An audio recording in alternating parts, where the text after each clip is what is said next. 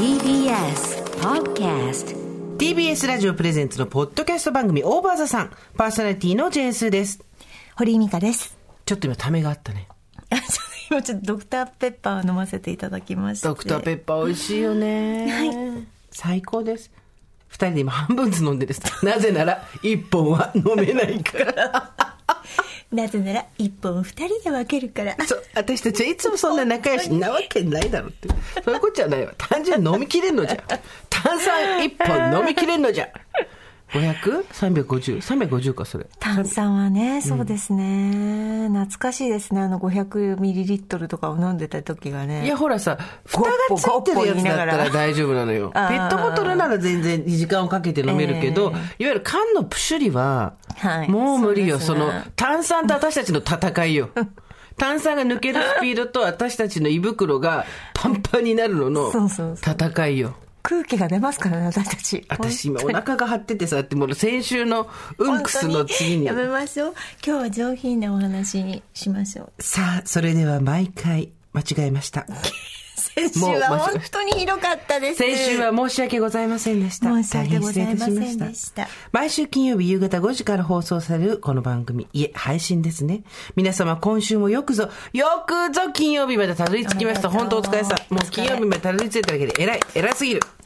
偉すぎる。毎回およそ30分、私、ジェーンスーと堀井美香さんが語り合い、皆様から届いたメールを読み、太陽の向こう側をオーバーしていく、そんなトークプログラムとなっております。はい今、よくゲップが出るところでしたよ。やばいですよ。先週に引き続き今週ほら、ドクターペッパーを今飲んだことによるね、ゲップが出そうになって。本当小学生ですよ、小学生。ということで、今週もお疲れ様です。まあそうでした。我々はまだ、はいえっ、と、これ収録は火曜日なんでね。ええあれでございます。昨日さ、はい私たち、柿山のはい社長とご飯食べたんですよ。そうなんです社長が、なんかはい誕生日やってくれるって言うから、はいじゃあありがとうございますって言って、はいもう、もう私たち柿山とズブズブだからさ。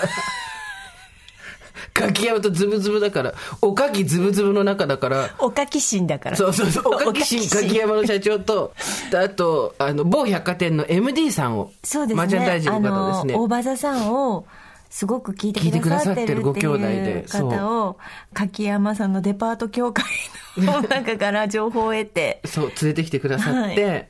で、ご飯食べてたんですよ。で、まあ、美味しいお蕎麦をいただいて、ええ。ああだこうだ喋ってたんですけど、そこですごい話聞いちゃったんだよね。そうなんです。この話から今日始めて、で、その話していいんですか？していいんですか？って言ったら、はい。あ、大丈夫だと思うよって言ってたから、はい。言っちゃうけど、はい。まあ私たちと柿山さんのはい。縁ってどっからできたかっていうと、古川さんが、そうなんです TBS ラジオの偉い人古川さんが、はいバレンタインになぜか私に柿山のせんべいをくれるっていう、こう、全方位に少しずつ間違ってるところが最高で。全ては古川さんから始まりました。そうなんです。古川さんが私が小麦粉あんま食べないからって言うんで、柿山のおせんべい持ってきてくれて、私たちが柿山最高、柿山を持ってくるやつは信用できるみたいなこと言って、バリバリ食べてっていうところから始まって、で、柿山聞いて、の人がそれ聞いてくれてみたいなところの流れで始まった中で、いくつか柿山メールを皆さんからいただいてるんですけど、その中のお一人で柿山に対対して熱いはい情熱があった方がいらっしゃったんですけど、はいなんとその方、中途採用で柿山にお入りになられるかもしれないそうです。なんか、いや、こなんでかって、なんでそれ知ってるかっていうと、もう通達はした後ええらしいんですけど、柿山さんが、のところに中途採用で受けに来た人が、はい。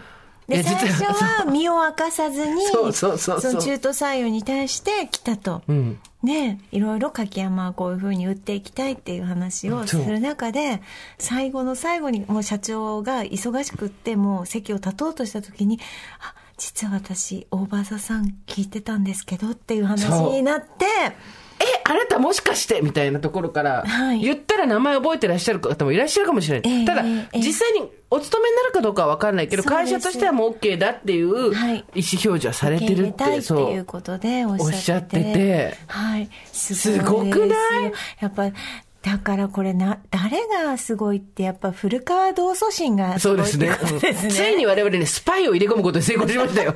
リスナーというスパイを柿山の内部に入れ込むことに成功しましたよ。これはもうね、やりたい放題ですよ。あ、ごめんなさい。私たち、柿山さんから一銭ももらってもらってない、ないです。なんなら一銭も出させないっていう。そうです。あの、綺麗に昨日のおそばも割り勘にしましたから。そうそうそうそうね本当に、ただの、ただの、ただの飯会ただの飯会にもうなってるんですけど。ただ、そそのかしてはいます。社社長、全員におかき配って100人でおかきた、バリバリ食べるだけのオンラインイベントやりましょうよっていう。そうそうそう柿山に得があるのかないのか全然わかんない。何の、私たちも何の喋りもなしの、ただみんなでずっと食べてるっていうね。バリバリバリバリバリってね。はい新しいそれ ASMR。何それ何？みたいな。そう、バリバリバリバリあこれ豆の入って、あ、そうなんだ。バリバこれ揚げたやつバリバリバリバリっていうだけの、そ、そのオンラインイベント、誰が得するのか全くわからない。新しい、新しい形です。そうね。でもなんかすごいのが、柿山の社長の話は私たちが散々してるから、社長がこれでどっか別の、飲食店かなんか行ってええご飯食べてたら帰りに、ええは20代の女の子に、すいません、柿山の社長ですかって言われた。もう、プライベートがなれなくなってきてる。かすいません、柿山、私、大場さんリスナーなんですけど、もしかして、柿山の社長さんですか？まんざらでもなさそうでしたよね。ちょっと嬉しそうだったよねそうそうそう 有名人に乗ってみたかったんですよ とかね。言ってね。おかしい、おかしいことになってるから。あの、いいけど、いいけど、リスナーの人たち全然その社長も喜んでるからいいけど、冷静に考えてくれ、柿山の社長だ。タレントではね。タレントではない。タレントではない。そうそう。そうなんででもすごい、ついに内部にね、リスナーが、てか、もともと内部にいた人がリスナーになるって違うから。はい。もともとリスナーを入れ込むっていうのは、これスパイですか？ら、スパイ行為ですから新しい手法。ですね。これどんどんやっていきたどんどん、いです。もう次はオラクルですよあ。日本オラオラクルに、クルもいいですね。オーケストラもいけますね。OK もね、はい中途採用のとこ、みんなええどんどん応募していこう。で、最終的に、あの、大場さん経済圏みたいなの作って、大場さんのリスナーだけが得をしていくような。ただみんなちゃんと出世して。そう。ちゃんと出世してで、なんか、あの、なんて言うんだっけ、そういうの。東京タワーの下にあるじゃない。ない東京タワーの下にさ、その団体のさ、フリーメイソン。フリーメイソンはフリーメイソンの、フリーメイソンの事務局って確か東京タワーの下にあるのよ。で、フリーメイソンみたいな感じで、オーバーザメイソンっていう。オーバーザメイソンっていうのを作って。フリージェイソンでいいじゃんじゃあいや、フリージェイソンだと金曜日の、あの、あの、大変な人殺しする人がこう、じ自由になっちゃうのみんなっちゃうから。いいねよかないだろう。危険だろう。あ、っていうか、あのーフリージェイソンいいですね。ろんな、フリーウィいノナろんなところにいるっていうね。そうですよ。実は。そうですよ。いろん、実はあいつオーバーザさんっていう、もう、わ我々が地球を支配していく側になってるんですよ、もう。もうね、レッツ陰謀論。なんかちょっと暗号みたいのを作りません？あだから自分で自分に、ハッシュタグでしょ？これもちょっと、だから、向こうから来た。向こうからやるの、そう。そうちょっとちょっと小腹の下ぐらいでこうやってやるととあああいつもなるほどね、みたいな。うん。あいつもねそう。フリージェイソンでしょ？ジェイソンが自由になっちゃうっていう。で、それの、でやっぱりあれですよ、オーバーザさんのリスナーがいろんなとこに、であなたもフリーになったじゃん。フリー私もフリージェイソンだあなたも野に放たれたのよ。フリージェイソンじゃん。だからもうみんなでフリージェイソンしてって、で、もういろんなとこに入ってって、本部どこにする？だって東京タワーの下埋まってるでしょもう。じゃあスカイツリーの下あたりに、下町！下町！押し上げ！交通の便回る。それ、いそれ、バカる東東京の人間にとっちゃな、東東京じゃないけど、ど上東の人間にとっちゃあっち便利なんだよ。そうだけど。あんたがね、多摩の方に住んでるからね、多摩から行きにく。多摩から多摩の方にさ、だって一回中央に東京タワー経由してフリーメイソン経由してフリージェイソンだから、そうそうそう。え、やった、スカイツリーの下でさ、下、こう下町だからちょっとさ、み 帰り浅草とか寄ってさ、ま水上バスとか乗ってさ、でハッシュタグハッシュタグちょっとへそのところそうそう、でピッてやってさ、いいんじゃない？楽しいんじゃない？これ。あいいですね、フリージェイソンクラブ作りますよよ。FJC? 私たちってさ口ばっかりだから。そこがいいのよ。口ばっかりだから。口ばっかりだけでここまで来たんだから。オラクルカードも作ってないしでも、今度、え？番組グッズちゃんと作ります。はい、どうもありがとうこれは本当にやります。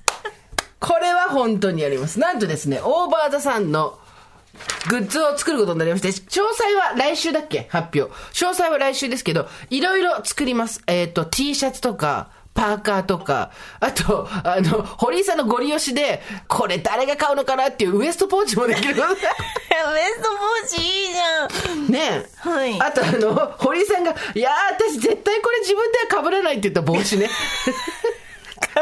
え、これ絶対被らないって言ったけど、作るっていうね。で、堀井さんがその帽子をかぶってウエストポーチをした状態で写真を撮ったんですけど、完全に不審者でした。完全に不審者だったんですけど。ゲートボールデビューみたいなそう感じでした。そうそうそう。あの、火に焼けたくない人。どうしても火に焼けたくない人みたいだったんですよ。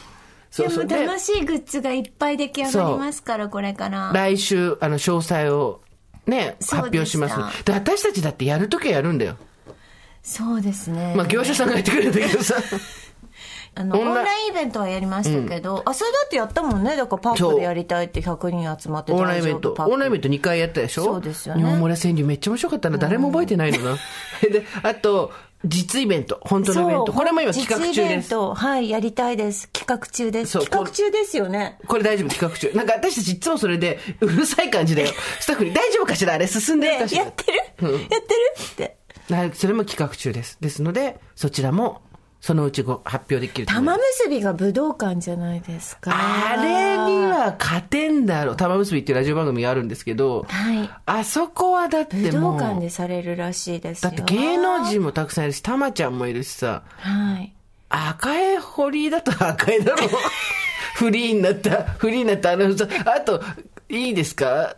あとはみんなこうね、お笑いの人とおか、シンガーの方とかいっぱいいる中で、ね、そうです。ジェーンス一人じゃどうにもなんないですよ。私たちもうちょっと手弁当で行こう。そうですね。カラオケやりたいよね。でもさ私たちのカラオケを聴かせるのってただの拷問じゃん。私たちのカラオケを聴かせて金を取るってもうさ、もう地獄じゃないですか。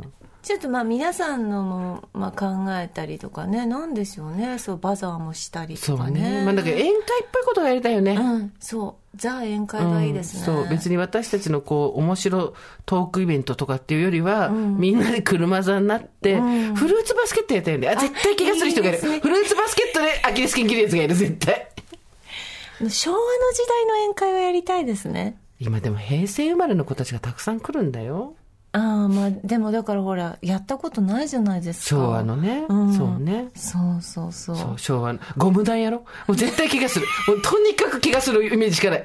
フルーツバスケットも、こうなんかこう。みんな保険会社をやっぱりスポンサーに取ろうて。かそう、で、保険をその日入ってもらおう、みんなで。一日保険そう、を入って300円ぐらいの。それであの、フルーツバスケットとかでドーンって言って転んで骨折れたら大丈夫。保険ちあの、ブースがあるから保険保険のね。そのまま。そうゴム弾もやりたいじゃない？そうですね。ケンパ、ケンパも多分、怪我人出るでしょ？そうね私たちが怪我をしないよう 遊びって何なの？えー、こっくりさんみたいなこっくりさん、それはね、こっくりさんか、今のこっくりさん怖いなみんなでこう、みんなでこう。今のこっくりさん、今やるこっくりさんめっちゃ怖くない？あれ確実に動かしてる人いたよね。絶対誰かが動かしてたよね。今怖いね。この年でやるこっくりさんは怖いね。みんなもう手に何らかの気があるからね。そうそう、もう必もず、そう。みんなこの手の先っちょ ET 並みに光ってるからみんなそう先っちょになんかを抱えてきてしまったから、この指の先にそう。怖い演歌みたいよ。この指の先に。あんなことよくやってましたね。旅行にも行きたいですしねバス旅行とかねバス旅行行きたいです行きたいね。ですね温泉とかね。あとどこがいいかしら。ねみんなでわんこそば食べに行こうか。え よっしゃよっしゃで食べきれない。みんな思ってたより食べれないわって全員が言うっていう。全員がダメだったわ、食べれないわって。それで、あの、あれですよ。あわんこそば大会いいですねてかもうわんこそば大会、わんこそばが濃いですよね、私たちのとこにね。そうですねだ赤坂のこのサカスの前の広場にええバーッと並べて、ええおばさんたちダー並んでわんこそばガンガン食べてて、帰りみんなお腹痛いわーって言いながら帰ってる。いいですわねんこそば。あいいじゃないですかちょっとグループ制にして、わんこそばリレーみたいなえ、ちょっと待ってください。一人、え、わんこそば対10人人間の戦いみたいになっちゃうんですか、それ。10人ぐらいずつグループにして、あなるほどね次から次へとバトンチーム制ね。うん。わワンコバトンを渡していくっていうことですか？新しい。今まで個人の戦いだったけど、そうじゃない。みんなで団結10人だと結構な配数になると思うんで、5人ぐらいにしていきましょうか。5人ずつのグループになって。私もうダメ。そうでも、私ともダメだから、松本さん言って。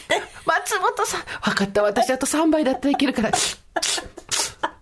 よしきりさんよしきりさんよしきりさん誰？よしきりさんよしきりさん1番だった人。よしきりさん1番目だった人。わかりました。私少しお腹が落ち着いてきたんで行きます。よしきりさん。すごい、よしきりさん3倍もいった。青森から来たのに、すごい。私この日のためにお腹を大きくしてきたんだね。頼りになるわ、よしきりさん。さあ、さあ。さあ、スミス、スミスどう？スミスだ、ね、突然の。いや、ほら、オーストラリアとかアメリカとかに、あの、スミスさん、純子スミスで。純子スミスは、純子スミスは大学を卒業して、CA になったの。でも当時は CA って言われたけど、スチュワーデスって言われてたの。そう。CA なんて言葉はなかったので、私はスチュワーデスの厳しい試験を通って正社員になったんだっていう、あの、高級取れてたさ、あの CA の最後の世代。で、スミスはそこで一生懸命みんなにサーブしてたらどんどん評判が良くなって、うん、国際線のファーストクラスのアテンドになったのよ。キャビンアテンダントになったわけ。でも今はサカスでそば食ってんこっからだよこっから波乱万丈なの。で、スミスは、そこでスミス氏、富豪のスミス氏に見初められるわけ。うん、で、富豪のスミス氏に見初められて、うん、僕の住んでいるアトランタへ来ないかって言われて、アトランタのもう、うん、アトランタで言えばコカ・コーラですよ。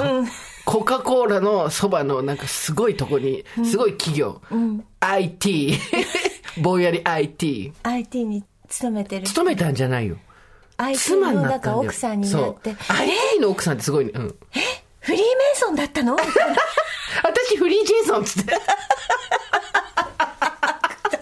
食ったらね、内容なんかなんもね。それで、そっからいろいろあって、いろいろあって、結局今は、純子スミスとして日本に帰ってきてんの。コロナとかもいろいろあって、はい。はい、スミスさんとは本当いい人生ありがとうって言ってお別れしてるわけ。うん、で、純子スミスがアメリカにいた時ずっと聞いてた大場座さん、日本に帰ってきたからイベントやるって言うから、行こうって言ったのがたまたまわんこそばだったよ。で、よし、よしきりさんとかと一緒に、さんと同じグループになって。よしきり、よしきりさんは青森から来た。そうそうそう。松本さんは海上保安庁だ海上保安庁、え、すごいね。海上保安庁の人聞いてんの？海守ってんの？で、じゃあ海上保安庁の人と青森が来て、で、アトランタから帰ってきたすぐで、そので3人で、ぐるぐるぐるぐる、あと2人ちょっと名前考えてもう絶対忘れちゃうから、3人選手は、いけいけるわよって言って。そう。あ素敵じゃない。でスミスミスさんって言ったら、はい、私もうお蕎麦食べるの久しぶりだから、うん、何杯でもいけちゃうって言って やっぱり美味しいわ日本のお蕎麦って食べて。でもほら早くしないともう隣に負けちゃうからそうそう。どんどんどん隣にはねもうねこれ大変だカナダから来たブルックさんがいるからね。とにかくとにかく海外リスナー勢がすごい強いっていう。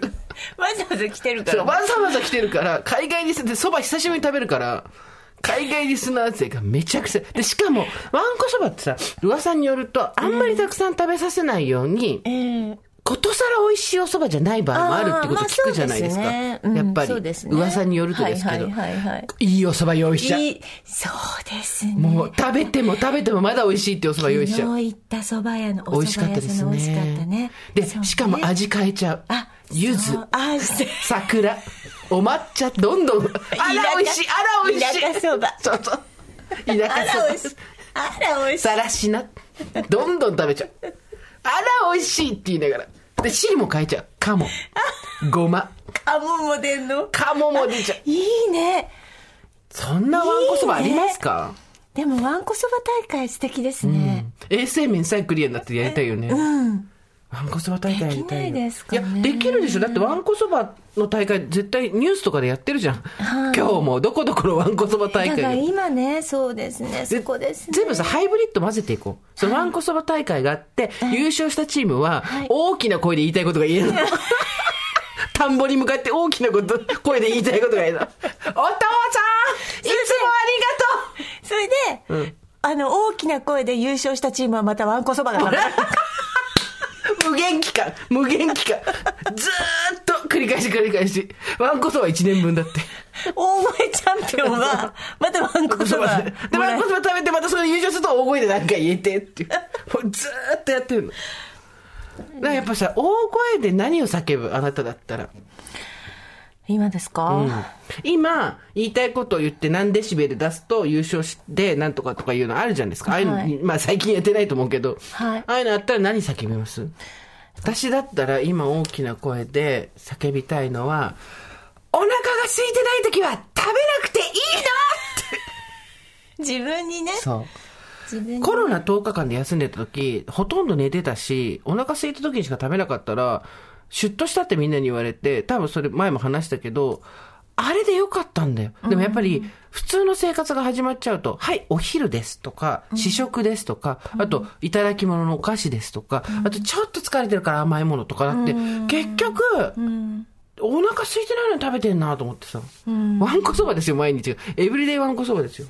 そうですよ、ね、よくないなと思ったの。ちょこちょこちょこちょこってね、うん。先週も言いで、まど。うなった？どどうなった？あなたの腹ペコ大作えーだ戦。からちょっとえ腹ペコ大作戦？私ですか、あまた鳥羽口に戻りまして。あ、えあのリバウンドしもう一回あたの出発点に戻りまして、えっとまた同じ体重にもとうとうと、はい、お帰りなさい。でもでもだから、えっと、結局3キロ弱ぐらい痩せたんですよ。あ、そのやってる3日間で？そう、ん。で終わった後もちょっとギュッと減った日があって、えっと、3日か4日で3キロ弱ぐらいすごいね、それは。はいうん。で今だんだんまた戻ってきてるんですけど、まあなんかい1ヶ月に1回ぐらいやってもいいかなと思いましたそう。ださっきの私の話じゃないけど、単純に胃腸を休めるってことをしてないんだよね。そうそうそうそう本当になんやかんや口の中入れてるんだよねうん。、なんか、えっと、5日目6日目みたいな食事がとっても美味しかったし、まあ、ちょっと最近あの会食が夜続いちゃったので私もなのよ。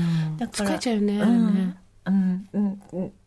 疲れはしないけどね。え、うまおう今ギリギリのところで、うねーん。って竹山さん聞いてるからね昨日のいやいや、会続い食たらって話でしょ。一続いたらね。回一回の外食が楽しいか楽しくないかじゃなくて、そうそうそう。続くとやっぱり続くと胃腸が疲れるんですよ。そうそうなんですよ。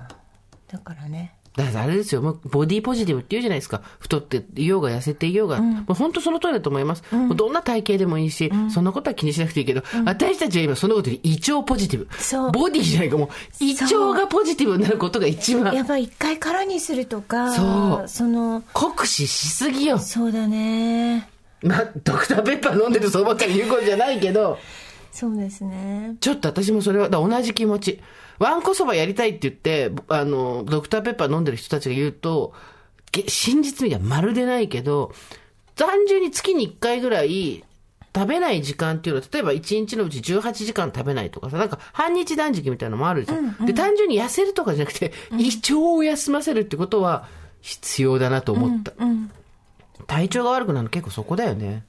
まあそれはだから、まあ、やってよかったので、まあこれからも自分なりですけど、まあ、なんなんとなくやっていこうかなって思ったりして、まあ、体を休める、しょあの胃を休めるという意味でね。あとさ、もうそれとお願いがあるんだけどさ、ええ。インスタのストーリーズでいいからさ、ええ。タンパク質食べてる時さ、えあげてくんない？あなた。タンパク質？うん。例えば卵とかお肉とかチーズを。なんでかっていうと、ね。私の DM に堀井さんにタンパク質を食べさせてくださいとかすごい来んのよ。定期的に。しかも違う人から。えで、え飼育してねえしと思うわけよ、私は。だもう堀井さんがタンパク質を食べてくれればその問題は なくなるわけ。タンパク質取らないとねいけないですね。そうですそうしないと、骨も皮も、で、痩せて、私たち今の世代、痩せ方失敗したらもう、病気ですかとか、げっそりみたいになっちゃうんだから、うん。気をつけないといけないです。顔の皮引っ張んであげないと。こうやってグッて。なんか電気針ブラシをさ、10個ぐらい年下の子が買って、で、それをなんか私、なんでか知らないけど、外出先で電気針ブラシ買ったんですよ。あ、なんかやったことあるよとか、やりましょうよつって、外出先のこう、その施設内のトイレ、だから人が普通に入り入るとこで、電気針ブラシでやられて、で、しかも、その子、すごい、強めに当ててくれて、顔はすごい上がったんだけど、で、4時間で、これ落ちてくるんで、また4時間後にって言って、もう、もう、もう一回あの拷問が来ると、でもそんなに痛くないですよね。私もあの友達にやってもらったあマックスでやったらめっちゃ痛いのよ。でやった定期的に横から自分の写真自撮りしてんの。もうすっごい嫌だ。首がめっちゃ前に出てるでしょ？そうすると首の後ろのカバ肩って言うんだけどさ、ビスト用語だと、後ろのところ、この首の付け根のところにもりっとさ、盛り上がった肉がついてるわけ。で、それをこう首をクッと後ろにして、顎を引くと今度顎の下に肉ができるわけ。で、じゃあ、顎の下にどうやって肉ができないようにするかって言ったら、実は顎の下が伸びてないからだよね。で、こうやって顎の下を引っ張って伸ばして、クッと角度をつけてじゃないけど、い。いや、もうこれ手術でやってどうにかなるんだったら今すぐこうやってこうペッて切ってバッてなくしちゃいたいけど、とりあえず、ヤーマンも出してんだって。そのビビビってやつ。で、そっちは3万ぐらいで買えるっていうから。私たちこの間さ、実はあれ行ったんだよね。何ですか？ビッグカメラみたいな、ああいう家電量販店の美容コーナー、うんうん二人で行ったんだけど、めっちゃ面白かったね。いろんなのいっぱいあって、やっぱり。ねビリビリも含めて首のあれとか全部欲しいんだからね自分の家にあれだばっかりが置いてある、なんかその、映画キングスマンってあったじゃん。はいはいスパイのやつ。で、あれでさ、スパイ道具とかさ、銃とかがバババババってこう壁をひっくり返すと置いてあるみたいな。ああいうのとバババってひっくり返すと全部美容家電が置いてあるとかさ大抵、こう買ってもね長く使わないですけどね美容家電の部屋が欲しい。ね美容家電ルームが。でねでもそこで行くと、すごい数のコンセントの穴があるの。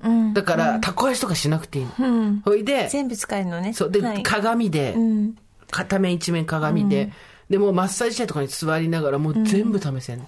試せるというか自分のなんだけど。なんかあのえっとパナソニックさんとかでありますもんね。全部試せるお店。あ、そうなんだ。そう。なんか池袋かなんかに昔あった気がする。あそうなんだ。今あるかどうかわかんないけど。全部試せてそう、なんかまあ、まあ別にそれで一生さ、顔が上がるわけでもないんだけど、天気ビリビリはね、ちょっとやっぱ欲しいかな。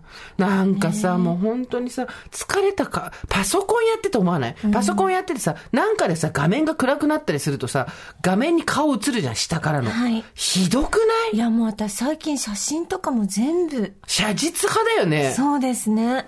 もっと私印象派でいいのにね。自分のこうイメージしてたそのね印象度合いと全然違うものが来ますよねで、私思ったんですよ。自分の精神年齢も決して大人とは言えないというか、まあ大人になったとこもたくさんありますけど、まだキャッキャしてるじゃないですか。浮かれてるというか。で、この間思ったんです。この入れ物で、この精神で、この感じだから落ち込むわけで、じゃあ今この精神、キャッキャした、キャッキャおばさんで、何歳だったら自分を受容できるのか。まあこんなもんかって言って考えたら、32だったね。ってことは、無理。17、あと17ですよ。これで36ぐらいの女の子が、女の子って年じゃないけど、女の人が、なんか結構年がいもなくはしゃいじゃってみたいなこと言って、確かにはしゃいでたの。でも確かに、さでも36だもんねみたいな話ですけど、おっと待って、私49だったと思って、ごめんごめんみたいな。これは失礼と思ってさ。いやーそうですよねね、そう、なんていうの、入れ物に対する自分の中身っていうところで言うと、ちょっとずつズレができますよね。だから中身でこれ、今の私の、この容姿の感じで、中身を合わせていくとしたら、国会議員とかやってないとダメな思う。イメージ。白白つけてねそうそうそうピンクとピンクのジャケット着てああいうの、なんかあれが受けるんだろうね。赤とかね、青とかね。いやね、なんで目つぶってんの？眠い、眠い違うの？違うの？なんかそうなんですよね。何何が、何の話？どの、どこから引く？突然寝出したこの人と思って。あなたあれですか？最近ツイッターで仲良かった方が亡くなったんですか？あーっとね、正確に言うと、仲の良かった人では別にないんですよ。うん。えーっと、2010年前後から、えっと、私、トマトゥンパインというですね、最初二人組、その後三人組のガールズユニットのプロデュース及び作詞をやっていて、で、そのトマトゥンパインの第2期ですね、3人になってからのファンの方ですね、がいるんですけど、まあ、第1期は2009年からで、その時にはいらっしゃらなかったんですけど、3人になってからかなに、2010年だね。2010年で、現場によく来てくださってた方がいて、妻さんって言うんですけど、その方が、えっ、と、亡くなったっていうことを SNS で知って、うんびっくりして、うん。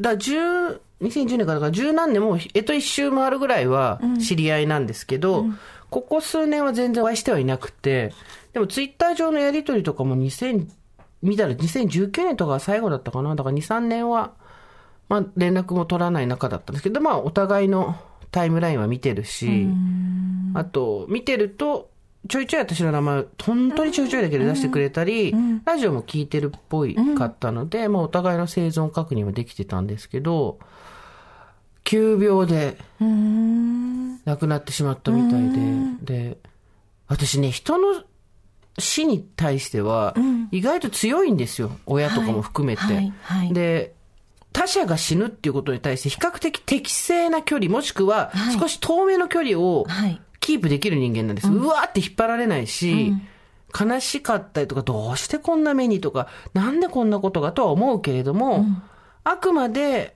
その出来事と自分の間には川が一本流れてるっていう感覚で、冷静でいられたんですけど、まあ何年も会ってない人だし、別にお互いの連絡先を知ってるわけでもないし、なんだけどね、悲しくて悲しくてしょうがなくてね、友達に更年期障害かなって LINE したら、更年期は更年期だねって返事が返ってきて、いやいや、障害の方がどうか気になるんだっつったんだけど、いや、もう悲しくて、本当に。なんか、こんなに自分がね、食らうと思ってなかったんですよ。で、分かったんですけど、大切な人が亡くなったんじゃなくて、ほんと陳腐な話なんですけど、いなくなってからあ大切な人だったんだなっていうのが分かったんですね。それで取り返しがつかないっていうことで、大慌てしてんでしょうね、私は。だちゃんと、ただ会いに行くってことができないじゃないですか。あちらはあくまで、その、私が前にやってた、もう解散しちゃったグループのファンで、で、私もこういう仕事もしてるし、ご飯行きましょうよっていう中ではないので、向こうが、なんやかんや会いに来てくれるしかなくて、で、まあ、自分が前、原宿でラジオやってた時は、見に来てくれたりとかしてたんですけど、それが終わっちゃってから本当に、不意にもう、ぐわっ、なんだろうね、熊に引っかかれたこととかないですけど、本当大きな歪めで内臓をブワって持ってかれたようなショックで、もう何日も経ってるんですけど、未だにメソメソしてますね。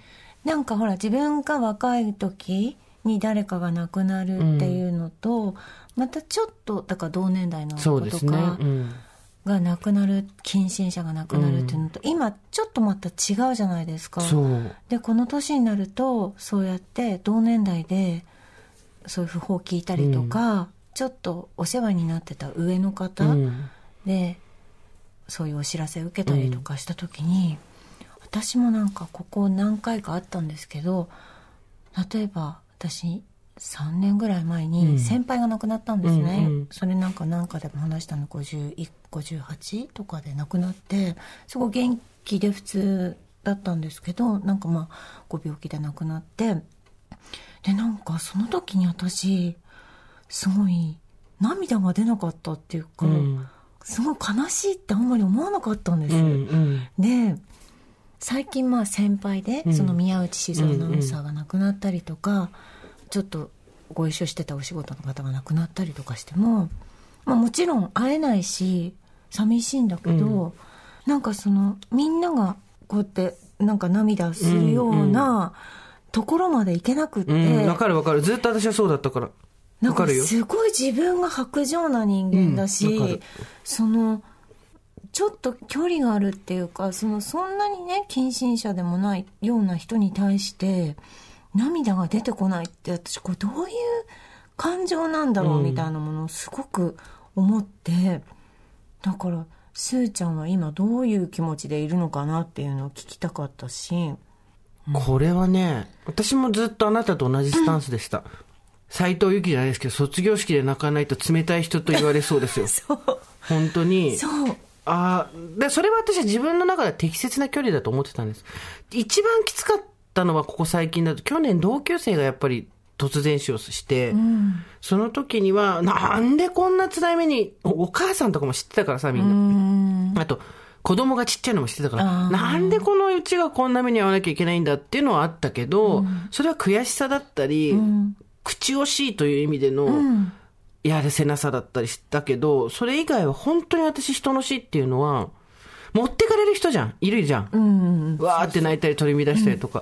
私はあっちの方が人間っぽいと思いつつも、ただ私の方、あっちの方が人間っぽいけど、私の方が他者の死っていうことに対しては適切な距離が取れてるなと思ってたわけ。タミガちゃんの今みたいな感じ。突然来るから分からんよ、これは。しかも、全く想像しなかった人だからね。この人がね死んだことで、こんなに自分がブレると思ってなかったし、だから、分からんよ。私もずっとそれでいくと思ってた。多分ね私はねなんでこんな風に冷静でいられるんだろうとかって、やっぱ宮内さんの時一番考えたんだよね、宮内静雄さんっていう私のもう本当に今767、っていうぐらいの先輩で私新人の時お世話になって、で亡くなられたんですけど最近、だけど去年の夏そのラジオドラマにどうしても宮内さんに出てほしくて、来ていただいたりとかして、で宮内さん大好きででもなんかまあご病気だっていうのもメールでやり取りしてたから分かっててで亡くなったって聞いた時になんかバーってなんか涙も出てこなかったしああそうかって思ってでなんか考えた時に多分死んだのを認めたくないんだなと思ったの、うんうんなんか宮内さんが死んだっていなくなっちゃったってここととね。うん。多分そういう気持ちがあって、ん。そこにグッと感情を寄せないように多分してるんだなと思って、うんうん。先輩の時もきっとそうだったのかもしれない。なんかちゃんと考えちゃったりそう思いを寄せていくとグーッとそうだねなっちゃうから。引っ張られるね。うん。うんなんかああなんかまたどっかで会えるじゃんみたいなうん。感じに多分気持ちを持っていこうとししてるのかな、うん。だから私はな泣けないんだな泣かないんだなっていうのをそこで思ったんですけど、うん。はい。まあ実際に本当に会えなくなったんだっていうことを、どこで感じるかだよね。そうだね。宮内さんのことにしてもそうだし、うんうん。先輩にしてもそうだし、あ、いないんだっていうのがどこかでわかるわけじゃない、うんそこだよね、多分本当に死をちゃんと認識するタイミングっていうのは。私はだから、ずっともやもやしてたのよ。その話を、あの、何日か前の夜に聞いて、え、ちょっと全然信じられないみたいな。だけど周りの人たちはみんな、もう公式発表みたいなの出てきて、もうご家族ので葬儀が終わって旅に付されましたみたいな話も出てきて、えー、信じ、なんかなんだろう、狐につままれたような、まさに信じられない、し死んだってことが信じられない、信じたくないみたいな感じだったんですけど、またこれがさ、本当にさ、まあ、ツイッターには書いたんだけど、ほら、あなた会ったことないけど、私友達でさ、あの、割とはっきりお化けが見える友達がいるって話したことあるじゃん。で、その子と、この間会ってたの。で、わーってご飯食べた後、星のコーヒーってお茶して、わーとかで喋ってたら、私の隣の席が空いてたんだけど、ずーっと見てるわけ。また見えてんな、なんかと思って。で、え、なになになに、何か見えるって言ったら、で、私にいろいろくっついてるのとかも見えるらしいんだけど、あんまりそれ気にしないから別に。あーみたいな感じだったんだけど、いや、今までなんか、ついてる人とかじゃなくて、ニコニコ笑ってるおじさんが、丸顔のおじさんがいるけど、この人誰、って言われて、わ、その時知らないからさ、亡くなってることなんて。で、で亡くなってることなんか知らないから、え、なんかニコニコニコニコずっと顔見てるよって笑ってるとかって、誰だろう？え、で、ここの何？お店についてる自爆霊的なのいや、多分スーさんついてんだと思うって言われて、全く思いもしなかったわけ。で、生きてる人が死んでる人がいたら死んでる人って言うわけよ。あーっつって、誰だろうね？なんつって。いつかわかるかね？って、なんか私の中で全然気にしなかったんだけど、そしたらその子が、私がそのツイッターでいろいろ書いてたら、私が1枚だけ写真あげたんだよね、彼の。この人だったよって言われて、えで、黒い T シャツに、胸のところになんか白い文字書いてあって、ズボンにサンダルだったって言われて、まっさにその格好なわけ、いつもしてんのが。だから、あ、もう会いに来てくれたんだなっていうことにして、天国行く前に会いに来てくれたんだなっていうことにした途端に、ブワー涙出てきて、あ、本当にいなくなっちゃったんだなと思って、体がないわけじゃん。で、やっぱりまだその死に対しての受け止めがぼんやりしてるっていうかさ、どっかでまた会えるかもね。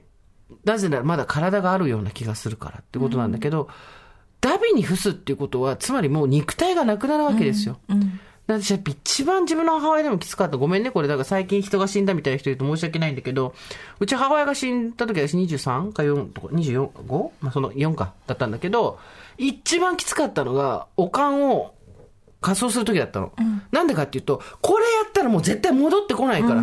この体が冷たかろうが、硬くなろうが、一応母親っていうのが、現物としてはあるわけですよ。命はなくとも。一応硬い、やっぱりいかに有形なものが強いかって話なんだけど、魂とか言ってても、目の前に一応ボロボロなもう見る、もう昔とは見る影もない母親だけど一応いるわけだ。で、こう蓋して、蓋が開かなくなって、はい、行きますって言って、ゴロゴロゴロっつって、キャスターみたいなのせられて入れられるわけじゃん。うわ、待て待て待て待てみたいなさ、あそこがやっぱ一番きつくて、あれがもう完全にデッドエンドだからさ。で、次帰ってきた時にはさ、なんか骨が大きくて入りませんみたいな、こう、この人これ100回言ってんだろうなみたいなやつあるじゃん。でも分かる私やっぱりおじいちゃんとかが亡くなった時、う。うんちの両親がしっかり見なさい、うん。しっかり見なさいよって見ときなさいよって。言ってたから多分そういうことですよね。人の死ぬってこういうことなんだって、ね。魂がとかまだ生きてるからとかって言うけど、じゃなくてそのものはねそう。そう。本。当になくなってしまうから。日本は仮想だからね、うん。これが土葬の文化だとまた違うんだろうけど、もう私たち仮想なので、うん。骨になって、ある種の燃えかすになって出てくるわけだから人が。うんもうそうなるとどこにもないんですよ。うんで、そうか、その時ってもう、亡くなった日より何日か後だったから友達と会った日って。もう、そしたら、形もないんだなと思って。そうするとさ、取り返せないわけ。うん会いに行こうと思っても、もう形がないから会いに行けないじゃん。うんもちろんさ、そういうのは全部、気持ちの問題、魂がありますから、お墓に行けばとか、お祈ればその時心にとかってうん言うけど、うんまあまあまあ、それって自分をこううまくコントロールしていく、調整取るためのさ、言葉だったりもするわけじゃん。まあ本当でもあるけど。あ、もう形マジでないと思って、ブワーって泣いてて、で、その彼が好きだった、うちのトマパイも好きだったんだけど、ビスっていうグループも好きだったから、そのビスっていうグループの曲ずっと100回ぐらいリピートで聞いて、私何やってんだろうと思う。なんで、ここ何年も会ってなかった人にこんな悲しかったの？これが更年期障害とか思いながら、でもね、きつい。きついっていうのは何がっていうと、やっぱ取り返しがつかないことだし、じゃあ取り返せたかっていうと、じゃあ私がその、突然死だからさ、取り返すも何もないじゃん、正直。うんだから、さっき美香ちゃんが言ってた、その、あんまり泣けないとか、どこかで会えるとか、信じられないとかっていうぐらいの距離感でいた方が、ヘルシーだと思うよ。そうだからそのなんか人の死に対してうんなんかこう感情をこう、揺らせられないっていうのは。すっごいわかる。すごい自分どうしてなんだろうってすごく考えたことがあって、めっちゃわかる。私もそうだったから、本当わかる。なんか多分人のなしみたいに思うよね、自分がね。自分がねあと一個自分で思ったのは多分自分自身がその死ぬっていうことに対して、うん。あんまりなんか怖さだったりなんかそういうものを感じてないからなのかなとも思ったりした。がスーッとその死ぬっていうところに多分なんとなく入っていける。当人はね、うん。だからなんかこう地続きになっているあの人たちがいる世界と、地続きになっているっていう感覚も若干あって、全く怖い恐ろしいところではなくてみたいな、そういう気持ちがあるからなのかなって思ったりとか自分自身がなんかもうまあいろいろ考えましたけど。死んだことないからさ、うちらさ、うん。どれぐらい怖いか怖くないかとかちょっとわからんよね。うん。言うてもやっぱり、死バージンなわけじゃん。デスバージンなわけじゃん、私たち。うん最後に残された少女デスバージンこのなんていうのもう若い時からもそうだしこの年代になってくるとどんどんそうだけどなんか死ぬの嫌だとか死ぬこと怖いとかって、うんやっぱりだんだんこう思ってくるわけじゃないですか、うんうん不老不死みたいなさ 不老不死。わかるよ。生き返生き返ってみたいとかさ、そういうのが多分ないからなのかなって思ったりとかもともとね、その生命に対する欲はあんまないもんね、堀井さんね。そうですね。ないんですか？でもほら、娘の、なんかそう、旧、旧来型の価値観になりますけど、娘の結婚式のドレスが見たいとか、息子が、の孫が見たいみたいな、そういうこないですね。う、あ、ないんだ。いやむもちろん娘のそういうのは見たいと思うけども、まあ、そんなにだからそそんなに長く長くっていうのは思わないですしね、そうなんだよね。まあでも結局、残された人の気持ちをさコントロールはできないけど、うん。で、悲しむ人なんかいないと思ってる人もいるかもしれないけど、まあ、誰かは悲しむからさ。もうさ母親にさ結婚式の時にやっぱりその、黒喪服とさ、うん。その結構婚礼用のものとかさ全部お着物着物を揃えてもらったんだけどさ、なんかそのいざという時のためにすごい何ヶ月か前に用意したわけ。うん。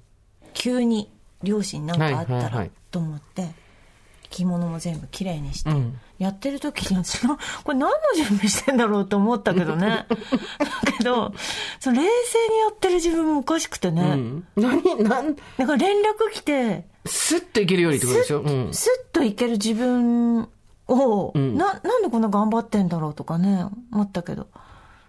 まあでも、そこでバタバタするよりは、スッと行ってスッと着物を着る自分に何求めてんだろうって思いながらこう着物をきれいにしてましたけど、で、そのさ、参ったな、みたいな、大して交流があったわけでもない人がいなくなってこんなに食らってんのも、ふざけんなよと思いながらもさ、なんかそのことインスタに書いたら、なんかコメントくれた人がいて、亡くなった人のことを考えていると、天国でその人の周りに綺麗なお花が降るそうですよ。いっぱい降らせてあげたいですねって書いてあって、へーなん出て素敵な言葉だと思ったわけ。こんなん、まあ、その、その人にはね、もうあれですけど、まあ、そんなん確かめようがないっすよ。確かめようがないけれども、亡くなった人のことを考えると、その人の天国でその人の前にお花がたくさん降ると思ったらさ、何にも償えないし、何にもカバー、リカバーできないけど、それを思うと少し気が楽になるようね。あいい言葉ですね、うん。ね。うん、いいなんかよくほら思ってあげることがとかさ、うん。感謝してあげることがその人にとっての、うん。って言うけどあそうなんだ花降ってるんだ上の方でとかね。ちょっと今一瞬ジェームス・ディーンのこと考えよう。ジェームス、ジェームス、ジェームス。リーゼント。はい、花降った。降らせた。ジェームス・ディーンはもうしょっちゅう降ずってるでしょーっと打ってるよな。気がつかないよな、うちらの。うちらのこんなんじゃ気がつかない。多分、ずーっと鼻うっぜえなーって感じだよね、多分ね。おばちゃまも降らしてるでしょそうよ。でおばちゃんは天国にいるから、もう目の前で降らしてるからね。そうねだやっぱりちょっと亡くなった人のことを考えると、その人の周りで花が降る。えーなんて素敵ないいですね言葉だ。やっぱね、言葉に救われるんですよ。言葉は人を傷つけますけど、言葉は人を救ったりもするんですよね。所詮ね、現世に残されたこう、命にだらしなくつながってる私たちの詭弁ではありますけど、まあ、人からもらった言葉にそういう言い方もなんだけど、ではありますけれども、でも、た、救われたね、この言葉に私はすごい。あ、思ってあげたら花が降るんだと思って。うんずーっと人のことを応援して応援してっていうオタク活動をやってた人ですけど、えーなんか写真私も何枚か拝見しましたけど、うん。すごい幸せそうな写真がいっぱい並んでて楽しそうだったんだなと思って。いやでもすごいなと思ってなんかその亡くなったって話がバーって SNS で回ってう、ん。いつもみんなでこう集まってた新宿のここで、うんまあだから簡易追悼会みたいな感じでと突発的にやって、ん。150人ぐらい集まったっすんごい人来てましたよね。そう。だからまあ愛されてた人なんでしょうね。すごい厄介な人でしたけど、うん。まあ、花降ってますよ。だから今ずーっと。ねえ。彼の周りで。うん、ねえ。でも本当美香ちゃん突然来ると思う。私だからほら、なのか。なたがハマったことがないもの二つハマったじゃん。突然推しができるっていうのと、人が亡くなった時うのん。エモで持ってかれる感じ。うん。この二つは私自分の人生に起こんないと思ってたから、来るよ。いやー考えたくないね。もうなんか考えると悲しくなってきちゃってね。説明ができないことばっかりじゃん。なんか、なんかすごい思ったの。いやー私ちょっともう今から準備しておこうと思ってなんかもう本当申し訳ないけどなんかもういろんな持ってかれる。もうさ、ね。感情が、あの人があの人がってうん。会ってない、今会ってない人たちもたくさんいてさ、感情がぎっこんばったすのが一番疲れるじゃん。うんあの、私たち今さ、あの、気持ちが上に上がっても下に下がっても肩が凝るみたいなのがあるじゃん。全部体に出ちゃうみたいなさ、あるじゃない？だから、ちょっとえぐいんですよ。で、しかも、20代の頃とか、まあ30手前ぐらいだったら、でもさ、こここうじゃない？とかって言って、まあ、ある種自分を慰める、非常に簡易的な、ボットみたいな、ジェネレーターみたいな言葉で、自分のことを軽く分析して、着地させたりしてたじゃん。だけど、もうこの年になってごまかし聞かないっていうかさ、あ、今この言葉私自分に言ってるのは完全に自分をごまかしてるなとか、絶対やっちゃいけないって分かってるのに欲が強くてここで手放さないなとか、あるじゃないですか、自分の中に。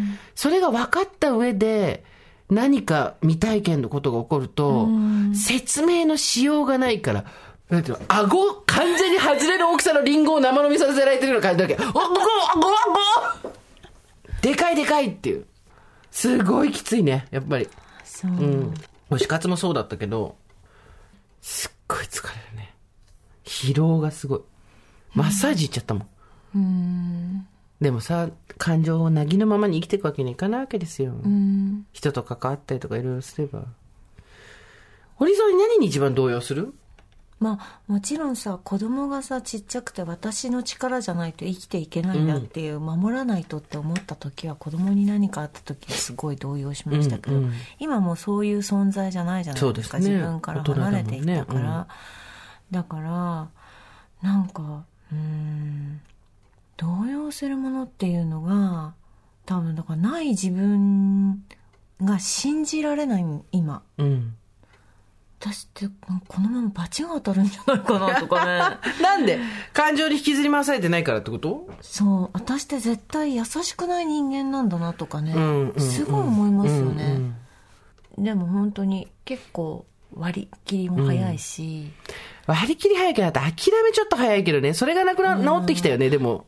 うん。あの、フリーランスになってから。そうですね。すごいそれはもう得るものに関してはね、うん。ただうん失うものに関しては相変わらず、あ、どうぞどうぞいなくなってくださいっていうのは、うん。多分だからそこがすごいあるんだと思う。うん。いなくなっても、もう本当にだから、月の満ち欠けじゃないんだけど、まあいなくなってもまたもしかしてとか、はいはいはい。会えるしとか、別になくなったって、ね。みたいな、なんかそこなんだろうなそうするとさ、さっきの斎藤幸理論じゃなくて、冷たい人と言われそうだけど、冷たいってのとまた違うんだよね。うん。距離の取り方が適切なんだと思うよ、やっぱりす。ごいだから自分のその非常さとか、うん気持ちの薄さみたいなところに、自分でちょっと傷ついてるし、うんうんうん。よくなこれってよくないんじゃない？どういう人間でこうなってんだろうとかすごい最近考えるねすごいすーちゃんとかが今回ああやってツイート私ずっと見てたんですけありがとううどんそれを聞きたかったのですうん。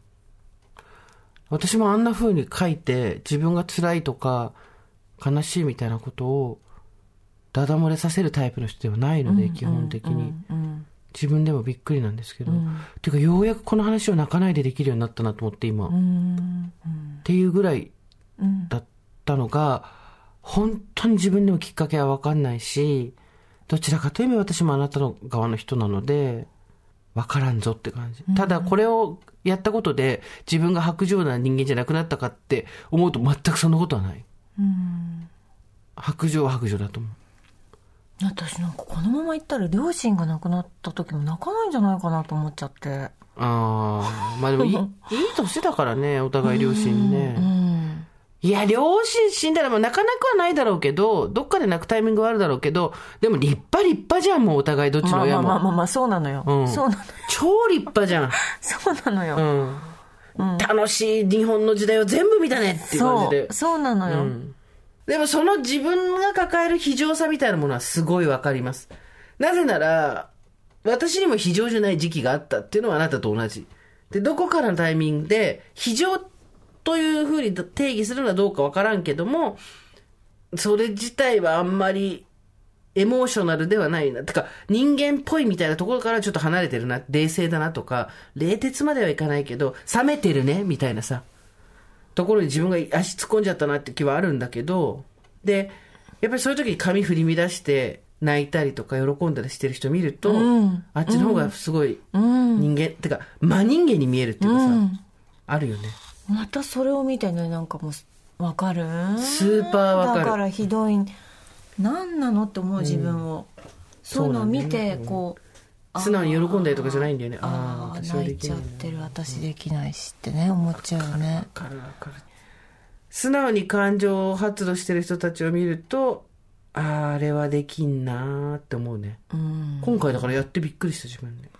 うん。その人の思えば天国で花が降るっていうことも信じるうん。すごいいい言葉、し。ねそれ。ほんとね。すごい。あ私も思うって今すごい助けられた素直この言葉で。素直に思った。ありがとう思うございました。考えようって。そうそ思うね。その前で花が降ってくれるんだったら。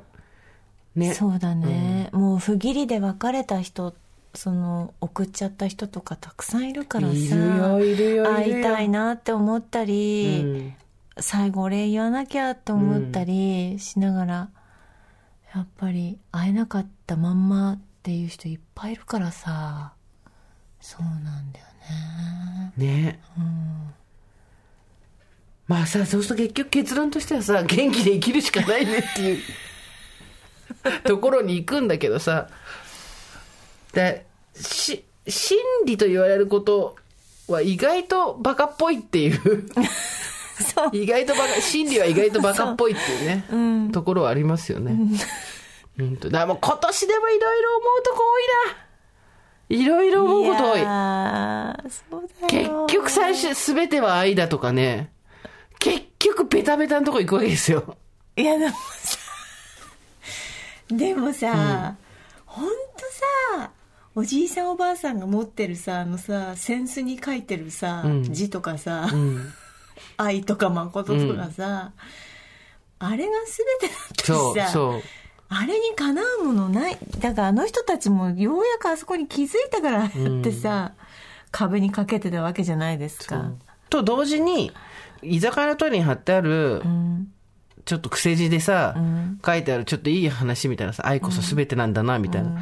偽密をみたいなのあるんじゃない、でも、それを便所の壁に貼ってある紙で見るか、痛い思いをして自分にそこにたどり着くかで、やっぱりその言葉の意味は変わってきますよ。うんうん。その、机上の空論じゃないけど、あくまで机の上の勉強として、んトイレの壁に貼ってあることとして、優しさって何よりもなんとかなんだな、みたいなことを読んでも、あ、そうかい、そうかいで、上っ面だけで口が滑るだけだけど、まあ実際に、ほふ前進やって、立ち上がった時に感じるそれっていうのは、同じ言葉でも全然違うから、ん。言葉に力はあるけれども、そこにどうたどり着くかの方が私は意味意味があると思う。うん。うん。ただ、じじばばの書いてあるあの下手馬字は正しい。あと、お寺に書いてあることも大体正しい。あなたはほらあのもう愛にはたどり着いたわけじゃないですか。どうだろうね。その一文字色紙で言うとさ私まだたどり着いてないワードがいっぱいありますからねあるよ、それ私だって。すべては愛なんて言ったって結局エゴですよ。愛の裏側のこのエゴをどうやってなくしていくかですよ。エゴなんて絶対なくならないんだけどさ。なくなんないね全部死ぬまでなくなんないよね。エゴっていう醜い二重エゴみたいなのとどうやって戦っていくかですよ。見ないわけにはいか死ない。ぬまで何も手放せないと思う。全て手放せないと思う私。さっき言ってることと真逆になってるけど大丈夫か。いや。執着ないですよね、みいや。だからいいや別にだから執着物に対して執着ないし、そうあ物っていうか死ぬことに対して別に怖くないし、生きることに対して執着ないから、ん。別にそれずっととかっていうのはないけれども、その生きている最後、ん。最後の最後まで多分持ち続けたいとかさそのものじゃないの、うん。そのなんか自分を満たす何かを持ち続けたいっていうのは、多分ずっと捨てられないで死んでいくんだろうなと思ってね、だ結局断捨離こ、心の断捨離できないんだよそうね。そう。あなたのエゴは何ですか？なんだろうな。やっぱりなんか幸せに見られたいっていうことじゃないですか、あなたのエゴは何ですか ?20 代の頃は楽しそうに見られたかったの。誰よりも楽しそうに。30代の時は確かにその結婚とかなんとかだったから幸せそうに見られたかったです。40代は疲れてなさそうに見られたかったんですよ。疲れてるって言われるのが一番ショックだったんですけど、でも、やっぱりエゴで言うと、アンビバレントな、その矛盾があるわけじゃないですか、自分の中に。何でも自分でできると思われたい。自立してると思われたい。タフだと思われたい。舐められたくないとか、頼りになるっていうのは別に思われなくていいんですけど、基本的にそんなに人の助けがいらない人と思われることを良しとしてきてるわけですよ。まあ、一人っ子の逆反応でこれは完全に反作用みたいなことなんだけど。と同時に、やっぱり、誰かを頼りにしたいとか、弱音を吐きたいとか、愛にだハグじゃないけど、ハグしてほしいみたいな弱さもあるわけじゃないですか。へこたれたいとか。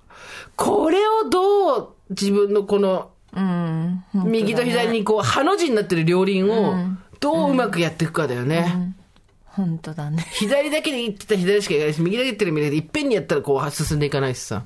私もそうですね一人で生きて、んなんなら一人でどっかでうん。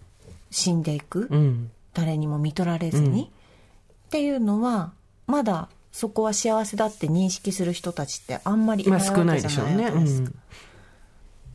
だからそこだけ他人軸なんだね。そうすっごい面白いね。そうそうねえ。面白いでしょ面白いね。こんだけ、この人すっごいわがままですよ、本当は。あの、頑固だし、わがままだし、あの、人の話聞いてないし、みたいな。だいわゆる基本自分軸で生きてる人で、それをそう見せないテクニックっていうのは素晴らしいと思うんですよ。でもそこだけ他人軸なんだね。もろいね、そこ面白いね。面白いでしょねだからそこ他人軸だから、やっぱりなんかひ人のそういうことに対しても泣けないんだと思う。あすごいなんか俯瞰 俯瞰で考えそうだよね。ちゃうんだと思う、自分の死もそうだし。あ、うん。そうだね。死も。そうだし。自分が幸せかどうかじゃないんだもんね。幸せそうに見られたいんだもんね。だからそういう思いもあるんですよ。面白いね。面白いですね。私は自分で自分の中を、ある種の強者っていう檻に閉じ込めているので、そこからどう解放するかだよね。すごいそうですね。そこがもう最大エゴの最大化ですよ私のもう最大ですそこが。さマックスエゴ、マックスエゴ。うんマッ。クスエゴですそこは。それ自分でもか、うんうん。あの自覚してます。なるほど。はい。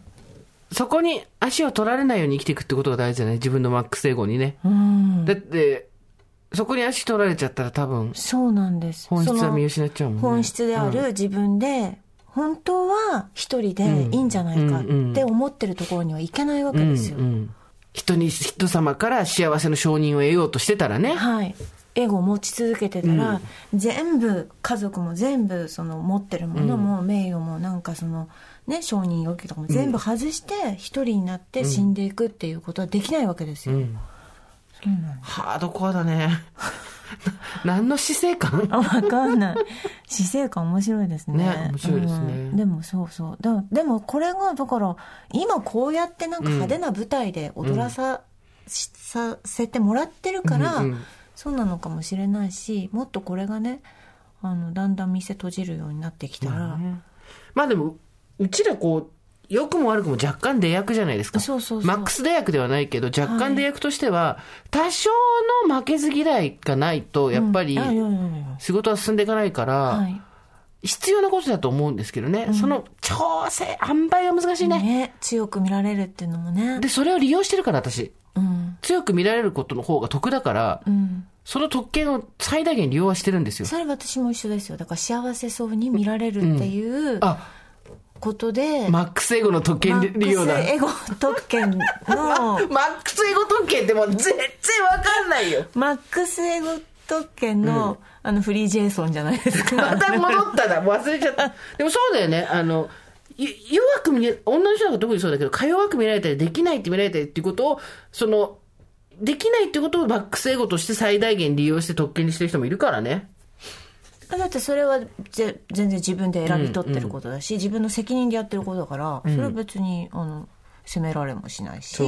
ただってことでしょ？そう。ただそこが、外せないよ。外せる勇気がないっていうね。フリージェイソンできないってことでしょ？フリーマックスエゴできないってことでしょ？できら、できたらいいんだけどね。私は、だから、私は押し上げに行けないってことなんですよ。だよね、街だから来いや。スカイツリーまで来いや。いいとこだよ。私はまた台東区に戻りたいよ。でもそういうこと。台東区に戻りたいんだけど、やっぱり港区でガッチガチの鎧着て、やるかこの野郎って道の、道で通る人通る人に、やるかこの野郎ってやってたいんですよ。私はだから町田の郊外で幸せそうに生きてればそれでだからそこを捨てられないんでですそこがイメージだよね。イメージとしての幸せだよね。そうなんですよ。古いんじゃないそれ、あの、町田の一軒家。そうそう。金妻。金妻、そう、完全に金妻世代だから。If you hold on じゃないの、それね。いえいえでもしもお願いがだけど、どっちだっけ近所同士の不倫だから。ないわ。ね、なないそうです。さあ、今回はここまでにしておきましょ OVER THE SUN では皆様からのメッセージをお待ちしております。送り先は番組メールアドレス、over.tbs.co.jp、over.tbs.co.jp です。アルファベット小文字で over です。それではまた金曜日の夕方5時、オーバーザさんでお会いしましょう。ここまでのお相手は、堀井美香と、ジェンスーでした。オーバー。TBS Podcast